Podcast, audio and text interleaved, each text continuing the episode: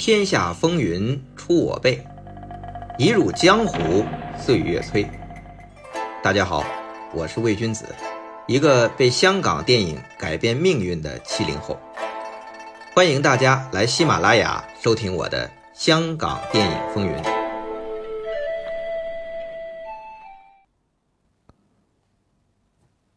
龙虎舞狮》上映以来，看到不少影迷的支持和评论，非常的欣慰。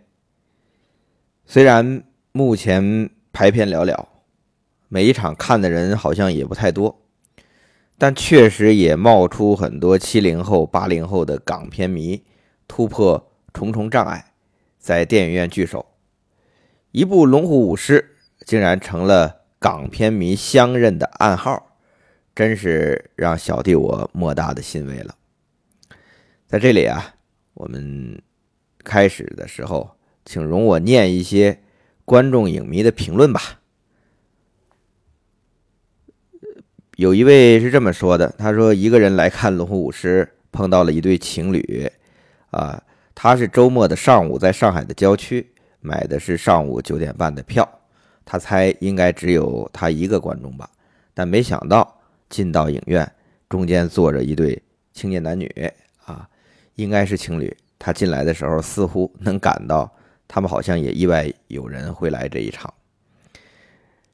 看完电影呢，啊，他留意到前面这两位观众没有立即起身，而是等着看完字幕和彩蛋。才离座，这样的行为应该是很专业的影迷或者是电影的同行吧。呃，其实这种很多的，就是这个影迷这么讲呢。还有一位，哎，巧了，我今天看的那场也是三个观众，一对情侣坐在离我三排远的位置，但是到了一些笑点的地方，远远都能听到笑声。啊，这个是很多影迷这么讲的。还有一位影迷，我看了之后，他的评论我自己也是啼笑皆非。他说看完字幕后啊，清洁老大爷过来搭话，说这电影多少钱啊？四五十吧。短暂停顿之后，这清洁的老大爷说了一句话：“这粗口，嗯，还真有人看啊！”啊，我觉得这个也对，因为纪录片确实有观影门槛，有这样的反应还是很正常的啊。呃，这个呢，我这个微博呀，也收到一个听喜马拉雅这个音频节目的朋友啊，他这个微博给我这私信，居然还能呃传视频，大家可以听一听那他怎么说的。老师，我现在正在观看您的那个叫什么那个《龙虎武士》这部电影啊。整个一个就是电放映厅里边只有我一个人啊，黑不溜秋的，你大概什么也看不见啊，对吧？这个就是我等于说一人包场了啊，对吧？而且呢，这个可能因为只有我一个人的人的原因呢，这个电影院没好像没有开空调，他妈害得我除了热以外，这里蚊子还挺多。我脚上因为穿的是中裤，所以说我已经被咬了一大堆了啊。这个我算是为情怀买单了啊。看在这个就是我。看在看看在我经常看听你这个节目的份上，这位在微博给我留视频的朋友啊，刚才大家听到这段音频，他的昵称在微博上叫守望者罗夏，我不知道在喜马拉雅里他叫什么名字啊？感谢你，呃，这么热的天儿啊，这么大的厅就你一个人儿，呃，非常感谢。啊，咱们也不能说是为情怀买单，只能说香港的动作电影是我们七零后、八零后我们一起喜欢的呃一个电影密码吧。希望有更多的人看到啊，我也希望有更多的朋友，如果进到电影院，虽然可能整个影厅就那么几个人，但是你真的可能看到或者是遇到呃同样喜欢香港电影的人。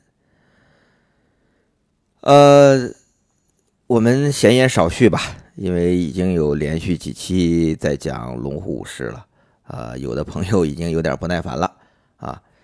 今天本期回归正轨，啊，书接上上回。为什么是上上回呢？因为上回啊，光说我拍的这纪录片《龙虎武师》了啊，这个下面啊，我们就书归正传，讲到刀马旦转型拍电影，成为武侠皇后的于素秋，她的父亲北派武生于占元，为了弘扬梨园文化，将来继续搞舞台京戏演出，开了一间中国戏剧学院。招收学生，啊，最早的一批学生里，除了从同行兄弟啊袁小田那里借来的袁和平、袁湘仁两兄弟当托之外，还有袁秋、袁廷，总共五六个。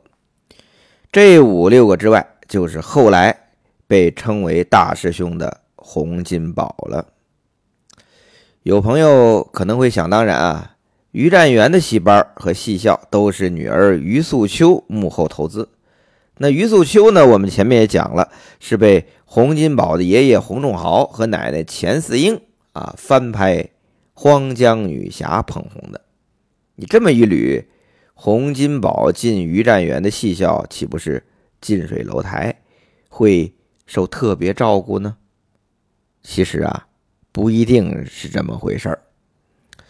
我访问过洪洪金宝大哥啊，问过这个问题，洪大哥的回答呢？其实有点出乎我的意料。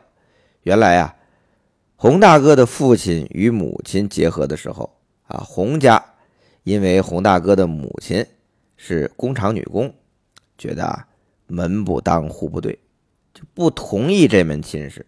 那么洪大哥的父亲呢，呃，他坚持，就为恋爱嘛，为了爱情啊，他们组织了家庭，但是搬出去住了。那洪金宝呢？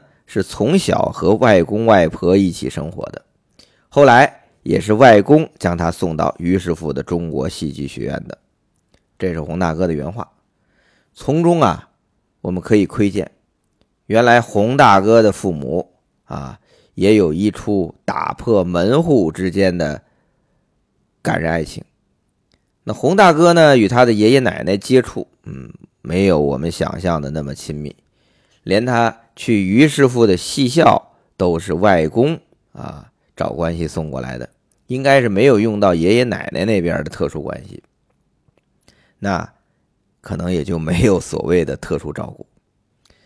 但话说回来啊，即便洪金宝真的是受爷爷奶奶特殊照顾进来的，以于师傅的脾气和认真，也不会客气，该打打，该教教。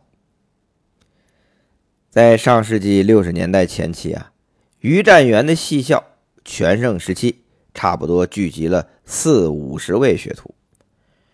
学京剧头三年不分行当，不分什么生旦净末丑啊，踢腿下腰。三年之后看你练的怎么样，然后看你的形象，看是做武生还是花脸。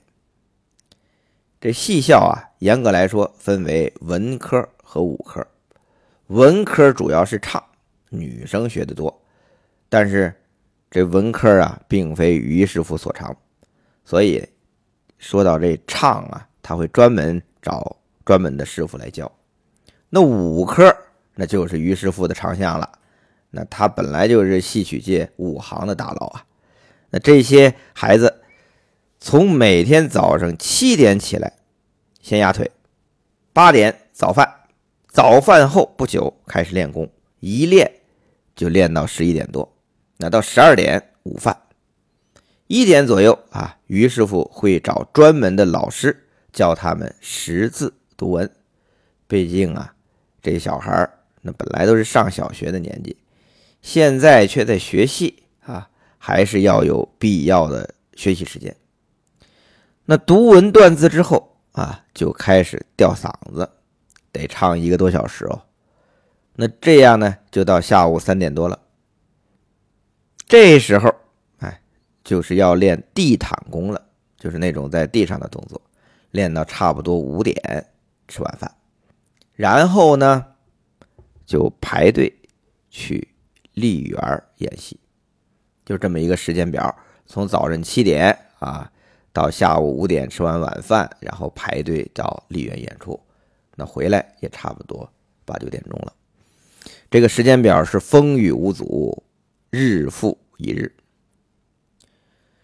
于占元教徒弟相当严格，如果徒弟顽劣或者偷懒，这藤条啊就打上了，打的屁股血肉条痕是不在话下。连女孩袁秋都被打过啊！成龙开始进西校啊，他父亲和于占元套近乎，让儿子叫师傅干爹，希望能得到一些特殊照顾。但是成龙啊，进西校也就享受了几天一儿干殿下的这待遇，就被师傅一顿胖揍啊，老老实实的跟师兄弟苦苦练功了。要说这些小孩啊，你说基本都是在香港出生。从小说的是广东话，但在于师傅这里，因为学的是京剧，必须练好国语。怎么练呢？除了练习京剧的唱白，得念这个京剧唱白。平常这些孩子说话呀，也必须要说国语。如果被发现说广东话，那就要既要挨打，又要挨罚。罚什么呢？罚五毛钱。那时候，一个面包一毛钱，罚五毛钱就相当于你五天吃不到面包啊啊！这个对小孩尤其是那个时候啊，物质生活比较匮乏的那些小孩们来讲，这个太难熬了。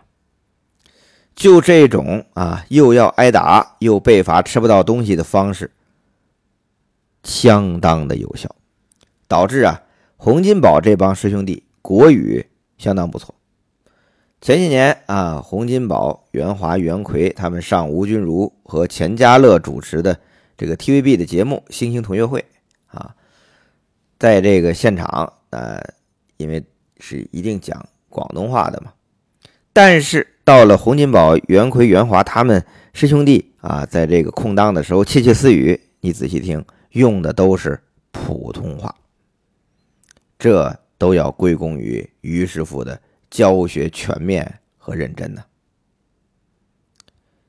因为是按照旧社会梨园行的规矩教徒，签的是打死无怨的契约。现在看来啊，已经不是苛刻的问题，根本就是剥削压榨，不把孩子当人。这话都对啊，但为什么以前梨园行出了那么多风华绝代的名家呀？那都是靠这种非人的训练方式！大家都看过凯歌导演的《霸王别姬》，那程蝶衣、杨小楼怎么练，这后来的洪金宝、成龙他们就怎么练。那在《霸王别姬》里啊，其中一个戏班的小孩啊，实在是挨不住，带着也想一心要离开的小程蝶衣，偷偷从戏班逃跑出去。这些事儿。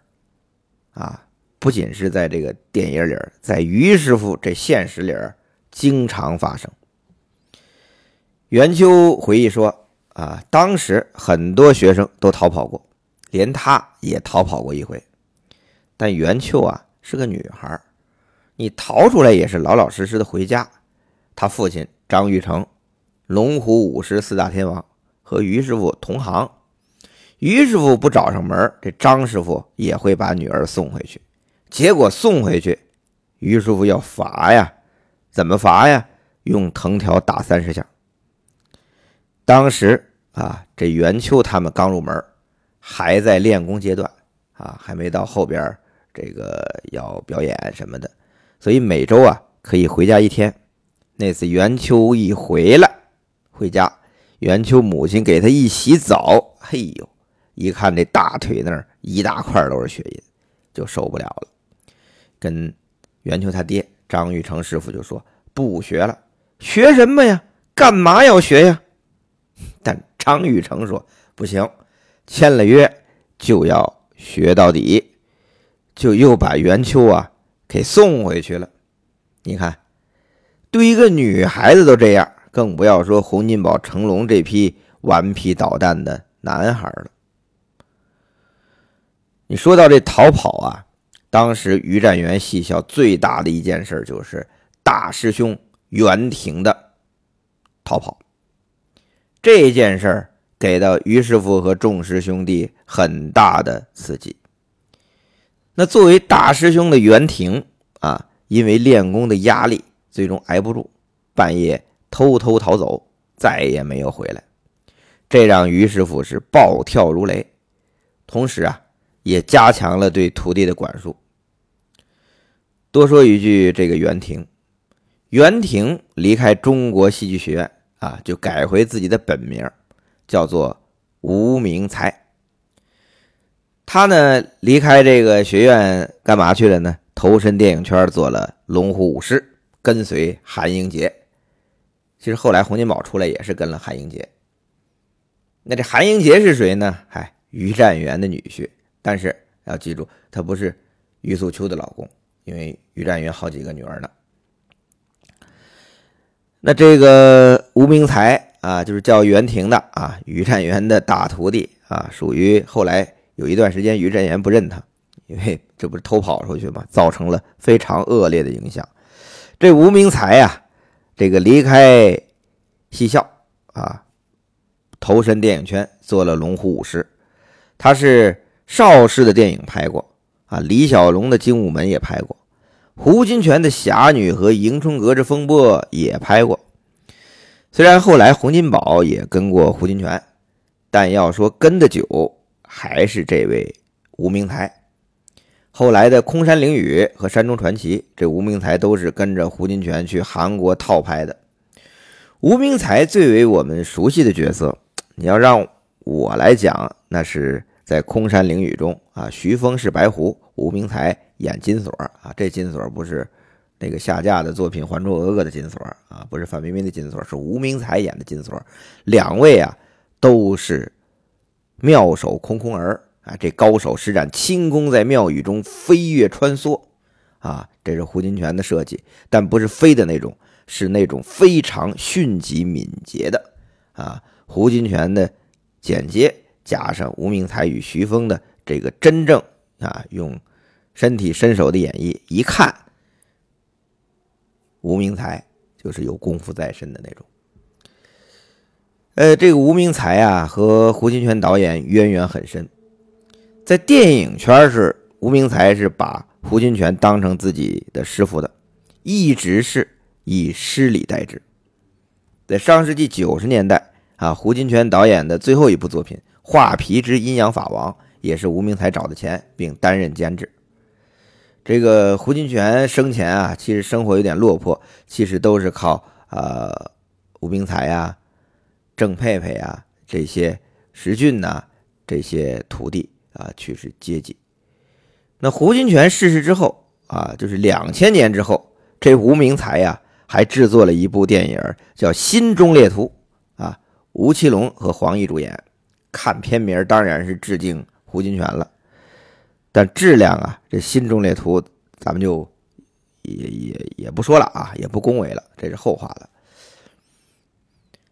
再说回啊，还是叫袁廷的这吴明才偷偷逃离于师傅这里之后，一名元龙的洪金宝升任大师兄啊。袁廷走了，这元龙洪金宝就升任大师兄了。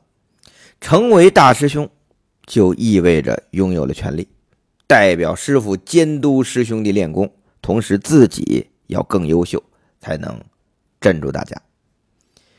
那洪金宝，也就是这个元龙大师兄啊，充分行使了作为大师兄的权利和威严，同时呢，也督促自己练功练得更狠。